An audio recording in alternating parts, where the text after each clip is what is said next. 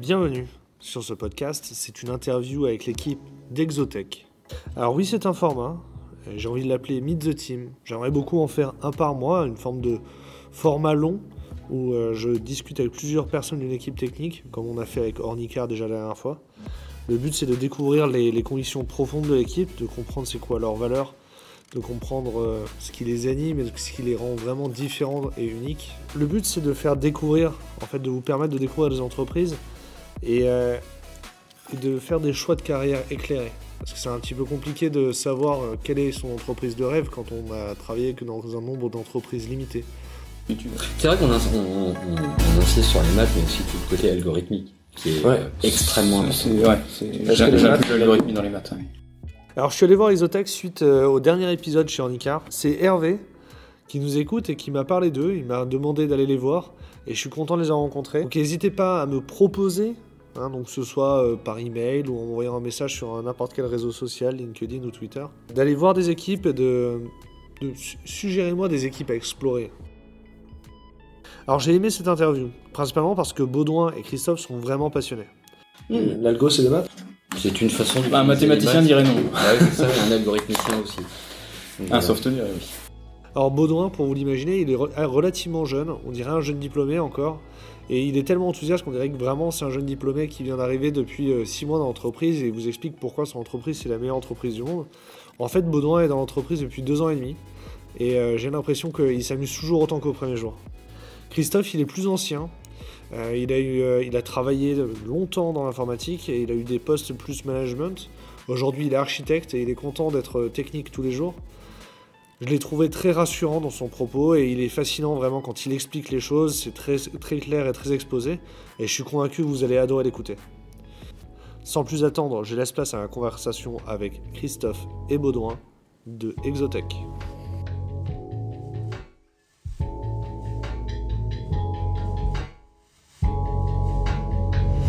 Je vais commencer par dire quelque chose comme euh, bonjour. Bonjour. Bonjour. Euh, donc aujourd'hui, je suis euh, chez Exotech avec Christophe et Baudouin. Christophe, euh, est-ce que tu peux nous parler de toi? Oui, euh, très rapidement, euh, Christophe, j'ai 51 ans, je suis chez Exotech depuis un peu plus d'un an et demi, et depuis l'âge de 15 ans, donc ce qui nous amène au, siècle dernier, je fais de l'informatique, essentiellement du dev. je suis passé par des postes de management, de direction informatique, mais en gardant un vrai contact avec le développement informatique, comme tout bon geek, hein, la nuit, le soir, le midi, et j'ai décidé de revenir vers mon métier d'ingénieur il y a un an et demi. Ok, c'est cool. Et Baudouin? Et moi, je suis un jeune ingénieur, euh, donc de formation en automatique. J'ai été diplômé il y a trois ans et je suis chez Exotech depuis deux ans et demi. Donc, euh, voilà, j'ai rejoint euh, très rapidement le monde de la startup. Ouais. Euh, et je travaille dans euh, tout ce qui est soft embarqué chez Exotech. C'est quoi la, la, mission du coup chez Exotech? Alors Exotech, donc c'est une, une, jeune entreprise qui euh, dont les clients sont essentiellement les acteurs du e-commerce. Donc euh, partout où il y a de la préparation de commandes dans un entrepôt ou dans un grand magasin, euh, le but du jeu c'est de fournir un système qu'on appelle goods to man. En gros, c'est dans un entrepôt d'habitude, c'est les opérateurs qui euh, vont chercher les, les, articles à mettre dans les commandes. Nous, on a un système donc une flotte de robots complètement autonomes qui collaborent les uns avec les autres pour apporter les bacs qui contiennent la commande à préparer. Donc l'opérateur, il n'y a plus aucun déplacement à faire, ce sont les biens qui viennent à lui. Mhm. Voilà. Donc notre boulot, c'est de fournir un système comme ça. Ok, donc du coup, les, euh, quels sont les enjeux aujourd'hui pour Exotech, Baudouin Pour Exotech, bah, c'est surtout le, le développement euh, de, de, de, nos systèmes vers euh, des clients toujours plus nombreux. Mhm. Euh, donc on a deux systèmes qui tournent actuellement chez des clients et on en a beaucoup d'autres qui sont en train d'être installés. donc c'est super intéressant de, de, suivre ce développement, d'avoir euh, des équipes toujours plus grosses pour euh, faire plusieurs systèmes euh, en même temps. Il y a des perspectives à l'international aussi. voilà, donc on installe en France, mais on commence à négocier des clients en Europe et mhm. peut-être même aux États-Unis. Voilà, donc il y a, y a, toute cette composante de, de voir avec des clients différents. Et puis il n'y a pas que ce côté client, il y a aussi continuer à faire de la, de la recherche, du développement euh, pour ces nouveaux clients qui peuvent avoir envie d'avoir des, des, choses euh, adaptées à leur cas spécifique, donc ils veulent des fonctionnalités bien précises euh, qu'on n'a pas encore développées. et il y a aussi tous les aspects de robustesse du système. Donc travailler pour avoir des systèmes toujours plus fiables, pour réduire le, le nombre d'erreurs, le nombre de pannes, et être sûr de, de réussir à suivre tous ces tous ces projets sans être surchargés de, de boulot de maintenance. Ok. Euh, aujourd'hui, du coup, les équipes, euh, on va faire le tour des équipes. Comment sont organisées aujourd'hui les équipes chez Exotech Alors, on a plusieurs équipes. Donc, la, je dirais la, première, c'est la R&D. C'est celle qui euh, qui invente le système, qui le conçoit, à la fois en termes de, de mécanique, d'informatique, d'électronique. voilà, on, fait tout nous-mêmes. On a une équipe build qui donc qui est notre ligne de production, qui fabrique les robots à partir de ce que la R&D a conçu. Euh, et donc qui commande ses pièces chez nos fournisseurs partout en France. Euh, et une fois que les robots sont, sont construits, euh, ils les vendent entre guillemets à l'équipe de déploiement, mhm. qui elle s'occupe d'installer chez les clients. D'accord. Ouais, parler d'une équipe maintain et d'une équipe sales aussi. Mhm. Une équipe drive. Voilà, donc l'équipe sales qui s'occupe de vendre chez les clients avant qu'on vienne déployer euh, chez eux, assez évidemment. Euh, une équipe drive qui fait toute la partie RH, le soutien euh, financier, logistique. et l'équipe maintain qui reprend la main sur les systèmes installés, donc pour faire tout ce qui est le service après-vente, la hotline, la maintenance, la mise à jour des systèmes, etc. Ok, c'est cool. C'est quoi les environnements, les, les, différentes briques qu'il peut y avoir dans votre système, dans les différentes applications? Ok, donc on a euh, on a pas mal de, de, de composants logiciels qui, qui, collaborent. Bien évidemment, il y a déjà un, euh, un euh, au sein de chaque robot, on a de l'informatique embarquée qui sert à piloter l'intégralité du robot et à communiquer avec le reste du système. dont je parlerai un peu après. donc sur chaque robot, il y a un petit PC embarqué qui fait tourner un Linux, on va dire maison avec la mhm. techno Yocto, qui permet de construire une distribution minimale pour pouvoir faire tourner un robot parce qu'on est très contraint en termes de, de footprint hein, sur ces sur, ces décanes-là. Donc euh, ça c'est la première chose. Donc ce logiciel ça s'appelle Sky Control parce que nos robots s'appellent des Skypods, donc on a appelé ça Sky Control, ce qui est euh, assez naturel. Euh, ensuite on a un, autre logiciel qui tourne sur les stations, c'est-à-dire les stations c'est l'endroit où le l'opérateur bah, reçoit ses instructions et doit avec un pavé tactile dire bah ouais ça y est j'ai transféré tel article, il y en a 12 ou etc. Donc c'est un autre logiciel qui tourne sur un PC qui est sur une station qui lui est sur Ubuntu. On a euh, donc ça s'appelle station. Il n'y a pas donné de petit nom euh, plus euh, plus compliqué que ça. Et on a un, logiciel qui s'appelle Astar, donc nommé d'après l'algorithme du même nom, mhm. qui sert à qui est en gros le gros le grand ordonnanceur de, le, des missions des robots. En gros, c'est lui qui dit à chaque robot ce qu'il est obligé de faire, où est-ce que tu dois aller, tu vas aller me chercher tel bac, me le ramener, tu vas aller poser celui-là et en reprendre un autre, et les robots lui disent ce qu'ils font. Et c'est mhm. celui-là qui a vraiment un, euh, c'est là où se concentre en gros toute la performance et puis euh, le savoir-faire, on va dire, de logisticien euh, d'Exotech. Hein. On est aussi une boîte de logisticiens qui font, qui, mhm. qui vendent des systèmes euh, informatiques, on va dire. Les robots, ils vont à 4 mètres secondes.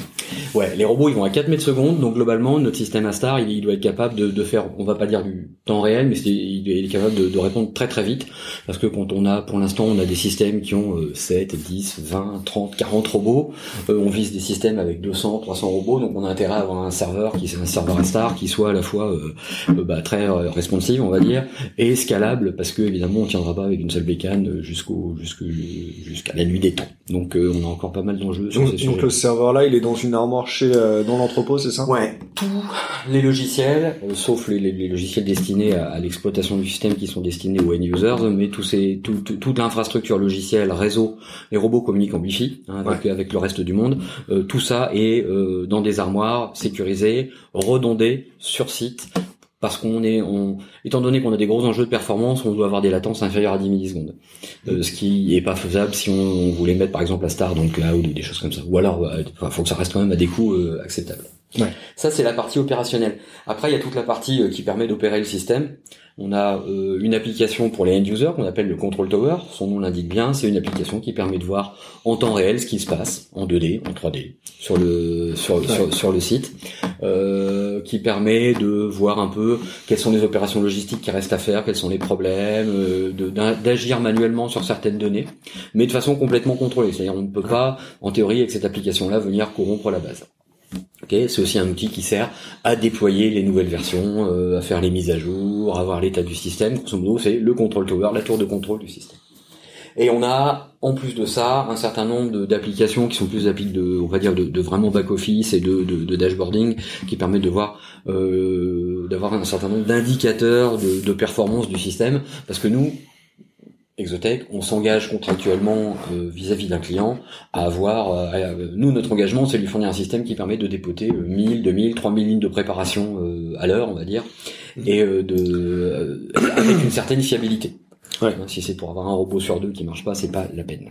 Tu m'as dit qu'il y avait encore un petit peu de Java dans un coin. Alors ouais, il y a un peu de Java, ça je le gardais pour la fin. Grosso modo, c'est tout, tout ce système-là, il est complètement standalone, c'est-à-dire il est isolé. Par contre, bien évidemment, il doit communiquer avec le système d'information de notre client qui a lui de son côté ce qu'on appelle un WMS, Warehouse Management System, qui nous donne nos instructions. Bah tiens, là tel article, euh, il y a telle préparation à faire, il va falloir réinjecter de la cam parce qu'on est un peu short sur les stylos. Je prends des exemples. Euh, et donc toutes ces instructions là nous arrivent sur une application qui est assez classique, une application de plus là pour le coup vraiment de gestion, qui est une application développée en Java qui tourne sur un Tomcat et qui cause en service web REST euh, entre le WMS et notre notre interface.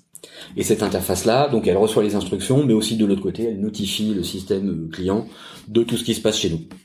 Ok, du coup la, la solution que vous déployez, vous déployez une armoire avec les avec le serveur, avec le avec Astar. Mmh. Vous déployez les robots, les robots c'est vous qui les faites aussi, vous les construisez. C'est nous qui les concevons, c'est nous qui les construisons ici, tout est fait. Ici. Ouais. Ça, vous les déployez. C'est quoi l'ordre de grandeur Genre, combien il y a de robots par mètre carré? C'est quoi en général chez vos clients C'est des grands entrepôts? Alors, ça dépend d'un certain nombre de, ça dépend d'un certain nombre de facteurs et ça fait l'objet. Alors, je vais pas donner de chiffres parce que euh, chaque cas est particulier. Euh, dans l'équipe sales, leur boulot, c'est aussi de faire des études. Euh, en gros, parce que suivant le nombre de références, le, euh, la rotation des références. Est-ce que je fais beaucoup de petites commandes avec toujours la même référence ou euh, plutôt des grosses commandes avec des références complètement hétéroclites, etc.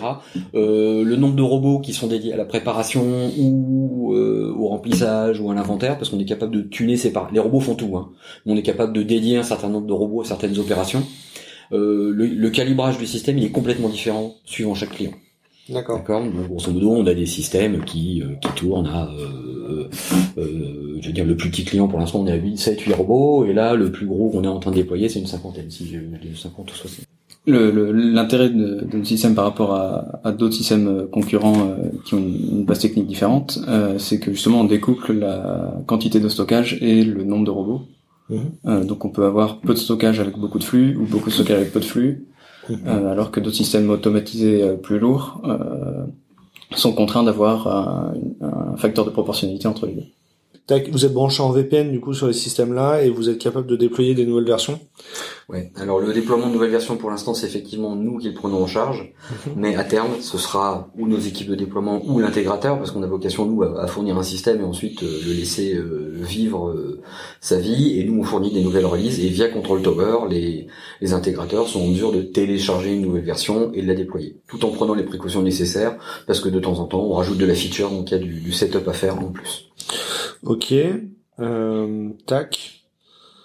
Euh, dans cet environnement technique, donc vous m'avez dit qu'il y avait beaucoup de C++, il y a du Python, il y a du Java. Mhm. C'est quoi, euh, quels vont être les outils ou avec quoi il va falloir se familiariser, par exemple, si on n'est pas forcément ce milieu-là? Essentiellement, c'est des outils relativement standards, hein, parce qu'on fait du Git. Ouais. tout le monde connaît. Euh, le, seul truc qui est peut-être un peu spécifique, c'est comme on est dans un, un environnement Qt, euh, un outil qui s'appelle Qt Creator, Ouais. Donc un, IDE de, qui permet de faire du C++. Euh, IntelliJ pour la partie Java. Et mm. puis une fois que la personne elle a déjà ça, il faut savoir taper du SQL et être euh, plutôt bon, voire même très bon en C++ en algorithmique. D'accord. C'est ça les outils. Euh, après, il y a quelques petits outils à, côté qui permettent de fluidifier le process. Euh, tous les outils assez classiques de gestion de bugs. On a un bug tracker qui s'appelle Mantis, hein, qui est ultra connu sur le marché. On a un wiki, enfin on a une message, enfin on a tout ce qui, tout ce qui nous permet de bosser, quoi. Et on fait tout sous Linux, euh, côté développement, donc euh, ça, la ligne de commande n'est pas strictement nécessaire, je pense, mais euh, c'est quand même pratique de savoir tout faire avec. C'est cool. Qu'est-ce qui te plaît aujourd'hui dans l'idée de travailler chez, chez Exotech Je dirais qu'on a des, des, problématiques techniques vraiment intéressantes. Mhm. C'était quoi la question? Voilà, donc chez Exotech, on, on fait beaucoup de maths aussi. Euh, n'y a pas que le côté euh, développeur et, et, code. Ouais. Euh, donc les maths elles se traduisent alors côté robot sur des algorithmes de contrôle, des algorithmes de, de vision, de localisation. donc comment faire pour repérer un robot dans l'espace à partir de, des données des capteurs. Mm. Et à partir de, cette, de ce positionnement spatial, comment faire pour euh, rouler euh, du mieux possible d'un point A à un point B sans rentrer dans les murs, sans rentrer dans les autres robots, euh, de manière à ce que le serveur sache toujours où on est et puisse prédire où on va pour éviter les collisions.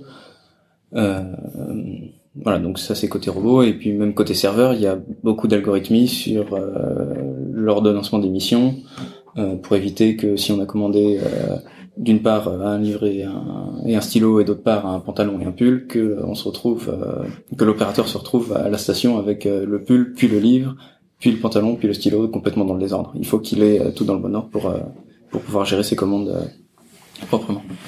Ok c'est cool. Euh, c'est quoi aujourd'hui le, le processus chez vous? Comment vous produisez le software? Comment vous organisez? Euh, qu'est-ce qui, si vous deviez changer ou retravailler vos, vos processus agiles aujourd'hui, qu'est-ce que vous garderiez vraiment parce que ça vous plaît vraiment beaucoup dans votre façon de travailler aujourd'hui bah Nous, on a un processus. Alors euh, globalement, on est, on, nous, nous, notre notre notre raison d'être, c'est de fournir un système industriel. Mmh. Donc, on attache une, une importance énorme à, à, la qualité et la sécurité du système et sa robustesse. Donc, on a un process d'injection de code qui est euh, extrêmement euh, formalisé, tracé et que, bah, que je regrette de pas forcément avoir eu tout le temps dans une vie antérieure. Euh, globalement, c'est-à-dire euh, euh, ce, qui, ce, qui, ce qui est vraiment bien chez nous, je dérive un tout petit peu, mais c'est que chaque personne de l'équipe qui fait du dev a une feature à coder. Après, elle, elle la code dans tous les environnements. C'est-à-dire, on n'a pas forcément des gens qui sont spécialisés côté robot, côté Astar, côté station un peu, mais globalement on est tous capables de taper avec des niveaux de, on va dire, d'expertise divers. Mais quand on code une feature, grosso modo, on essaye de la coder sur tous les systèmes qui qui, euh, qui sont impactés. Et, et, donc pour faire ça, donc la personne euh, code sa feature, euh, éventuellement discute avec ses pairs pour pouvoir un peu quelle est la meilleure architecture, quelles sont les meilleures options à prendre. Une fois que le dev il est fini, on a un processus très strict qui consiste déjà en une code review, code review qui vérifie que les règles de codage, l'architecture est respectée, que les tout ce qui est idiomatique chez Exotech est plutôt est plutôt bien respecté, pour qu'on ait tous la, qu'on soit tous capables de regarder la, la, code base euh, de, de n'importe quel bout du logiciel sans être perdu et s'habituer à la façon de coder de quelqu'un d'autre. Mhm. Une fois que le dev, une fois que la code review, souvent la code review donne lieu à un certain nombre de remarques plus ou moins perfides euh, qui sont corrigées, et une fois qu'on arrive au bout, que la code review est ok, on se retrouve avec euh, un bout de code, un tag, un tag Git qui est prêt à être intégré dans notre master. Okay. c'est la première partie. Et à quel moment vous arrivez à un release candidate? Alors on arrive à une release candidate une fois, euh, grosso modo, on fait un peu comme le noyau Linux. Hein, c'est grosso modo on freeze les features avant une semaine avant de, de, de préparer une release. Une fois qu'on a frisé le, le, le, contour, on va dire fonctionnel, on intègre tout ça dans, dans une même branche master de, de notre Git on build la version et ensuite on fait un certain nombre de tests d'intégration. Euh, tests d'intégration qui sont déjà simulés avec des robots d'automatisation qui permettent de vérifier, des robots logiciels d'automatisation qui permettent de vérifier la non-règle, etc. Avec des robots simulés, des stations simulées, etc. Ensuite, on a un robot d'automatisation logicielle, mais qui tourne sur un système réel, qui simule un opérateur pour vérifier que le, que le système réel fonctionne bien. Et après, on a des tests avec des vrais gens, qui permettent de vérifier quand même que les features un peu tricky ou essentielles du système continuent à fonctionner. Et une fois qu'on a fait ça, on est capable de poser un tag officiel, de mettre un, grand, euh, de lui donner un numéro de release, de le baptiser. Et ensuite, c'est charge aux équipes de déploiement et ou aux intégrateurs d'aller déployer cette release ou pas. Ouais chez les clients. Sachant que nous, on essaye quand même de pas avoir, euh, on n'est pas euh, Microsoft où on va mettre, euh, on va maintenir 25 versions en parallèle. Mmh. On essaye de maintenir un nombre raisonnable de versions, c'est-à-dire 2, 3 max, quoi. Et pour l'instant, on a encore une politique à définir là-dessus. Vous taguez des versions comme LTS ou des choses comme ça? Non, non, non, non, on n'a pas de LTS, on a juste, on a une version et dès qu'une une version, de toute façon, dès qu'une version est en prod et chez un client, eh bon, on supporte. Ouais forcément. Parce qu'aujourd'hui, euh, parce qu'aujourd'hui, vous maîtrisez le déploiement et donc euh, au final. Euh, voilà, c'est ça. Par contre, si on a un client qui, qui a 12 versions de retard, il est bien évident que les nouvelles features, on pourra pas les donner sur un vieux système. Donc après, on les, on accompagne. on est très, on a beaucoup de discussions avec nos clients. Parce que pour l'instant, bah, on n'en a pas beaucoup, puis on est quand même là pour apporter du, en plus du système, de rapporter du service et du conseil. Donc, euh, grosso modo, c'est plus de la discussion et de la négo, de leur dire bon bah là, faut changer de version parce que là, on commence à être vraiment très, très, très, très en retard. On n'est pas encore, je pense pas qu'on va y arriver comme Microsoft en disant attention là les mecs vous êtes en fin de support donc. ok. Voilà. c'est quoi les postes aujourd'hui sur lesquels vous, vous recrutez? Vous avez besoin d'un reminder non. Alors on cherche euh, des ingénieurs software euh, côté robot, donc euh, Sky Control, soft embarqué, un peu d'algorithmie, gérer des process de, de, de machine à état, de robots qui doivent piloter tous ces moteurs, tous ces capteurs, etc. Mhm. des ingé soft algorithmie côté Astar, donc sur le serveur de pilotage de la flotte. Euh, et des ingés euh, Qt pour les interfaces aux machines, pour euh, Control Tower, pour euh, pour gérer les, les humains qui travaillent avec les robots. Il y a une question qui me vient spontanément. Vous, vous avez vous, vous contribuez à des entretiens en ce moment? Mmh. Ça peut être quoi un, tu vois, on leur imagine, imagine quelqu'un qui qui connaît pas Qt, C++, etc., mais ou de loin, tu vois. Euh, c'est quoi, comment, quel soft skill, quelle, quelle compétence ou quel euh, savoir-être vous avez apprécié sur ce type de per sur ce type de personnes. Euh, voilà, en gros, euh, au-delà des compétences techniques qui sont souvent une liste de courses, euh, quelles sont les quelles sont les qualités quelles sont les qualités c'est très moche mais c'est ça le vrai mot quelles sont les qualités que vous appréciez en fait chez les chez les candidats que vous rencontrez aujourd'hui quoi moi je dirais surtout savoir chercher des des solutions euh, enfin, ou, des réponses aux questions qu'ils connaissent pas déjà. Mhm. Euh, voilà, il y a toujours des, des, questions où on connaît la réponse et puis d'autres on connaît pas et on peut quand même chercher et proposer des choses et voir où ça nous mène. Mhm. C'est l'autonomie, la capacité, et je vais enfoncer une porte ouverte, mais c'est la capacité, là on bosse vraiment en équipe parce que on est, euh, on a tous, euh, même si on essaie d'être polyvalent, on a tous nos lignes de force. Ouais. donc globalement, c'est de savoir demander du, c'est d'être vraiment capable d'interagir. Même si on travaille beaucoup tous en autonomie, parce qu'on a une feature à coder, etc., etc. Mais le fait de savoir détecter qu'on est en difficulté, de savoir quelle est la bonne personne, et puis de lui demander plus ou moins aimablement euh, un petit coup de main, mm. c'est plutôt ça. Les soft skills, ils sont là-dessus. Hein, c'est d'être capable de et d'aller vraiment sur sur sur l'essentiel et d'être capable de de se dire les choses. On a une, une, une, la chance d'être une petite équipe, on se connaît tous vraiment bien, et on se dit les choses. Donc euh, sympa et moins sympa, mais toujours avec une grande tendresse. Ouais, c'est ça. Donc, euh, euh, si euh, si j'aime travailler sur des problèmes nouveaux, si si j'ai une capacité à communiquer et à interagir, à, aller demander de l'aide, à solliciter, solliciter de l'aide pour arriver à résoudre ces problèmes nouveaux, mmh. j'ai le bon mindset pour pour candidater chez Exotech. Ouais, il faut être super curieux aussi.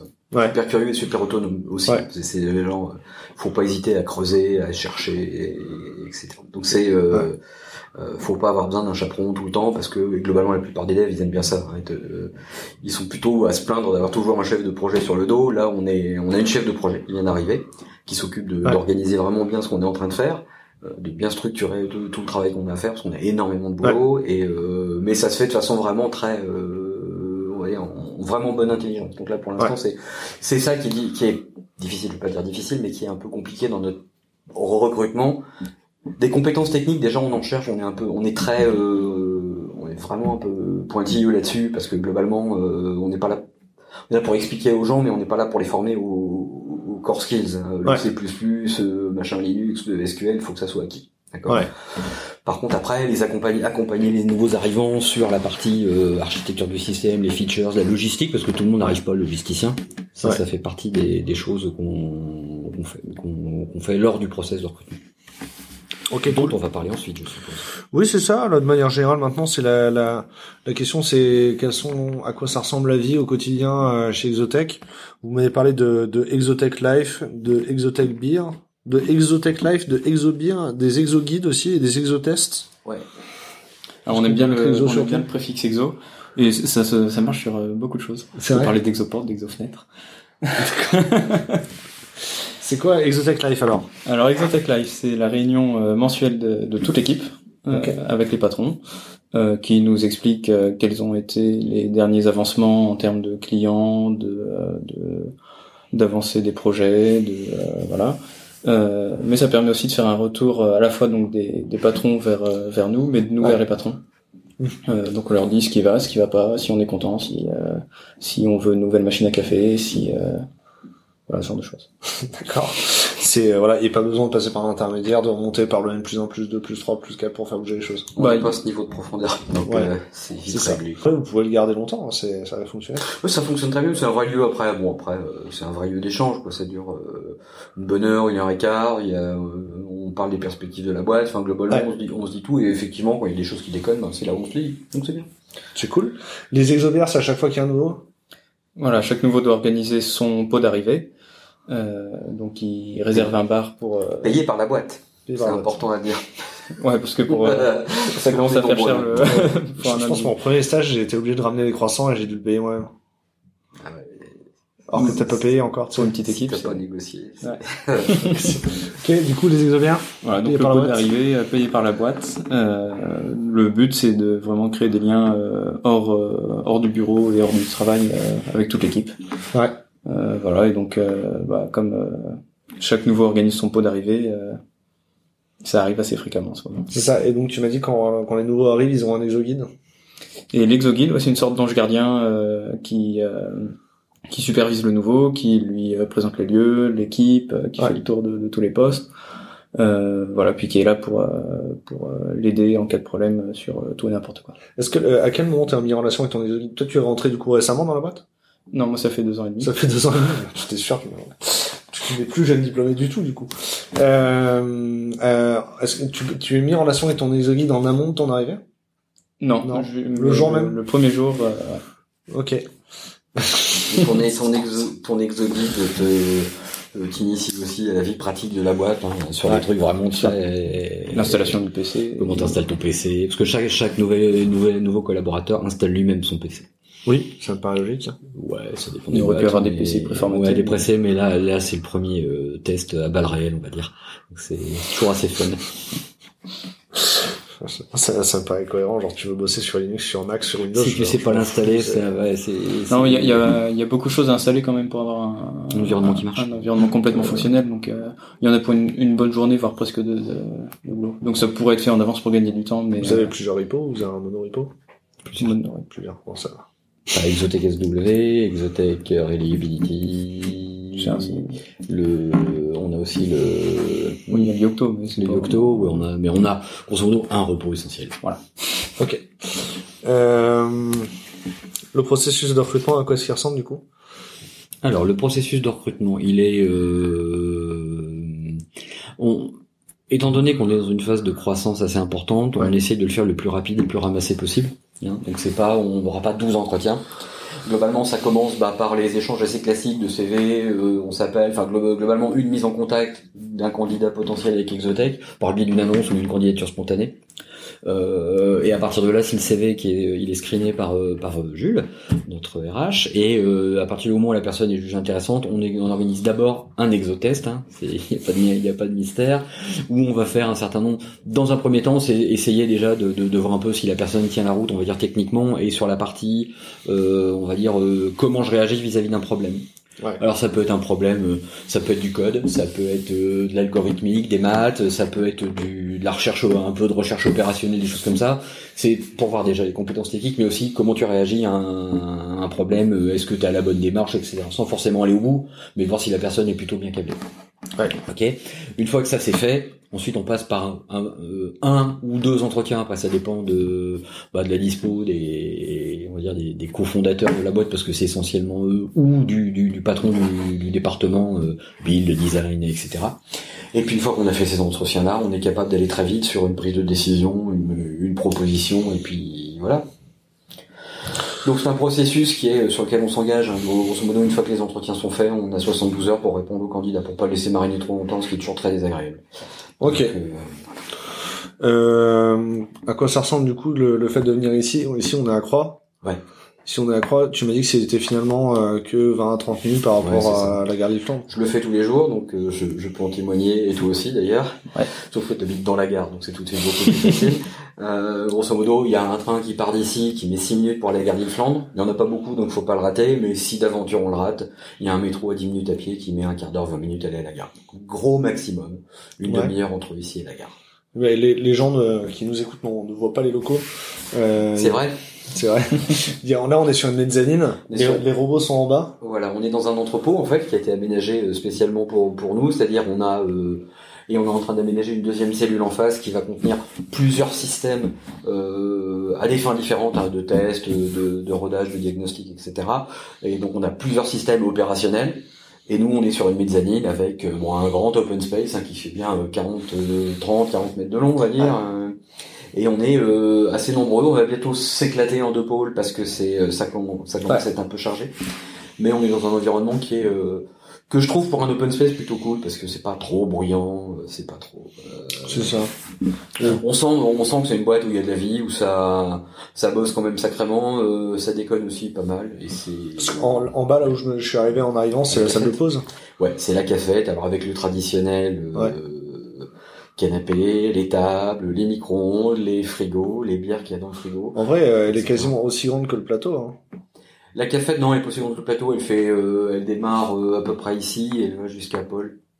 Que Paul Alors, que personne ne voit bien évidemment, Ça, mais globalement non, on a une très grande, on a une, grande- une grande une cafette. grande salle de pause, une grande cafette. La hauteur au plafond est assez impressionnante. Ouais, c'est monstrueux. Bah, c'est la taille de, c'est la taille d'un entrepôt moins la taille de la mezzanine, donc il doit y avoir 5, 5 mètres, 5, 6 mètres. Ouais. En vrai, on a, on a une sensation d'espace quand même. Hein. On a carrément de la place et en plus bon il y a des vitres donc on- avant il n'y avait pas de vitres donc on entendait le système qui tournait en permanence et c'était euh, Mais un on le peu- voyait pas. un peu lourdingue pardon Mais on le voyait pas. mais on le voyait euh, mais on le voyait pas là maintenant c'est l'inverse on le voit à travers des vitres Ouais. Euh, mais on n'entend pas trop donc c'est euh, puis ça permet de quand, quand on bah, quand on discute euh, à la cafette euh, on voit le système enfin c'est c'est assez euh, ça a un côté euh, c'est un côté sans prétention sans trop de formalisme hein. Ok. ce qu'on- attend dans une start-up hein, globalement c'est un peu la tarte à la crème mais c'est euh, c'est comme ça C'est cool. Moi, je pense qu'on a tout. Euh, qu'est-ce que, qu'est-ce qu'on peut dire pour fermer ça, pour fermer l'enregistrement? Hmm. Dire un truc euh, sympa qui donne envie de, de venir vous voir. Tu m'as dit que là, il y avait beaucoup de cooptation. Est-ce que Ça veut dire qu'il y a, Ouais. est-ce que- ça veut dire dans les candidats que vous rencontrez tout à l'heure, tu- parlais de candidature spontanée, mais Oui. ça veut dire qu'il y a beaucoup de candidats qui discutent d'abord avec un collaborateur? Alors non, ce qui se passe, c'est que euh, on a mis en place effectivement euh, de la cooptation. Il y a un certain nombre de postes qui sont quand même assez balèzes à, à pourvoir. Euh, parce que bah euh, c'est quand même des compétences assez pointues sur certains sujets et euh, donc on a mis en place un mécanisme de co- cooptation avec de l'incentive euh, pour bah, si toi tu connais quelqu'un qui t'es persuadé tu sais c'est un pote à toi une connaissance qui est capable de, de, de faire le job bah, tu le cooptes et tu le présentes à notre RH Ouais. et dans ce cas-là euh, bah, ça permet déjà nous d'a- d'accélérer le recrutement d'avoir un préavis quoi personne va coopter une, une buse quoi forcément Ouais. mais euh, ça permet puis ça permet euh, aussi de, bah, d'avoir un peu d'incentive ce qui est toujours assez sexy quoi Ouais. voilà Euh, du coup, on prend contact avec Jules pour la candidature. ouais c'est c'est Jules pour les candidatures qui regarde tout qui regarde tout tout tout tout, tout. C'est chouette. Il Bon, est ouais, c'est cool. hein? Il est passionné par son boulot. ouais ouais il arrête pas et surtout bah c'est vrai que là en ce moment euh, globalement là on est une soixantaine Ouais. d'ici la fin de l'année on doit être si on suit le business plan et les plans de recrutement c'est une centaine de personnes Ouais. Donc euh, d'ici la fin de l'année ça va encore encore staffer quoi. Donc, On peut euh, retenir que Exotech recrute toujours. Ouais. ok. Super. Bon bah écoutez, merci beaucoup. Alors du coup, je vais dire euh, merci à vous d'avoir écouté le podcast jusqu'ici. Merci à l'équipe d'Exotech de m'avoir reçu. Les derniers messages à faire passer sont assez simples. Le premier, c'est moi, recommandez-moi les entreprises que vous voudriez que j'aille découvrir. Ensuite, je serais également content d'avoir tous vos retours et feedbacks sur ce podcast. Vous pouvez me contacter sur Twitter, sur LinkedIn ou par email à damien.com. Alors abonnez-vous pour recevoir euh, les prochains épisodes. J'insiste encore une fois sur les, euh, sur les recommandations sur iTunes. Alors je comprends bien que très peu de gens, voire, euh, voire c'est pas nécessairement votre cas, vous n'utilisez pas forcément iTunes pour écouter le podcast. Et c'est vraiment le seul endroit où en fait on mesure la popularité d'un podcast euh, grâce notamment aux recommandations et aux avis, aux étoiles. Et ça me permet en fait de, rentrer dans les entreprises, de montrer que le, le podcast est écouté et apprécié, et donc d'avoir euh, plus facilement accès à de nouvelles entreprises pour vous faire découvrir. Donc même si vous n'utilisez pas iTunes, prenez le temps, c'est un petit peu compliqué, mais ça marche très bien, d'aller mettre euh, une petite recommandation, un mot gentil pour faire découvrir le podcast et, et, euh, me permettre de découvrir plus d'entreprises. A bientôt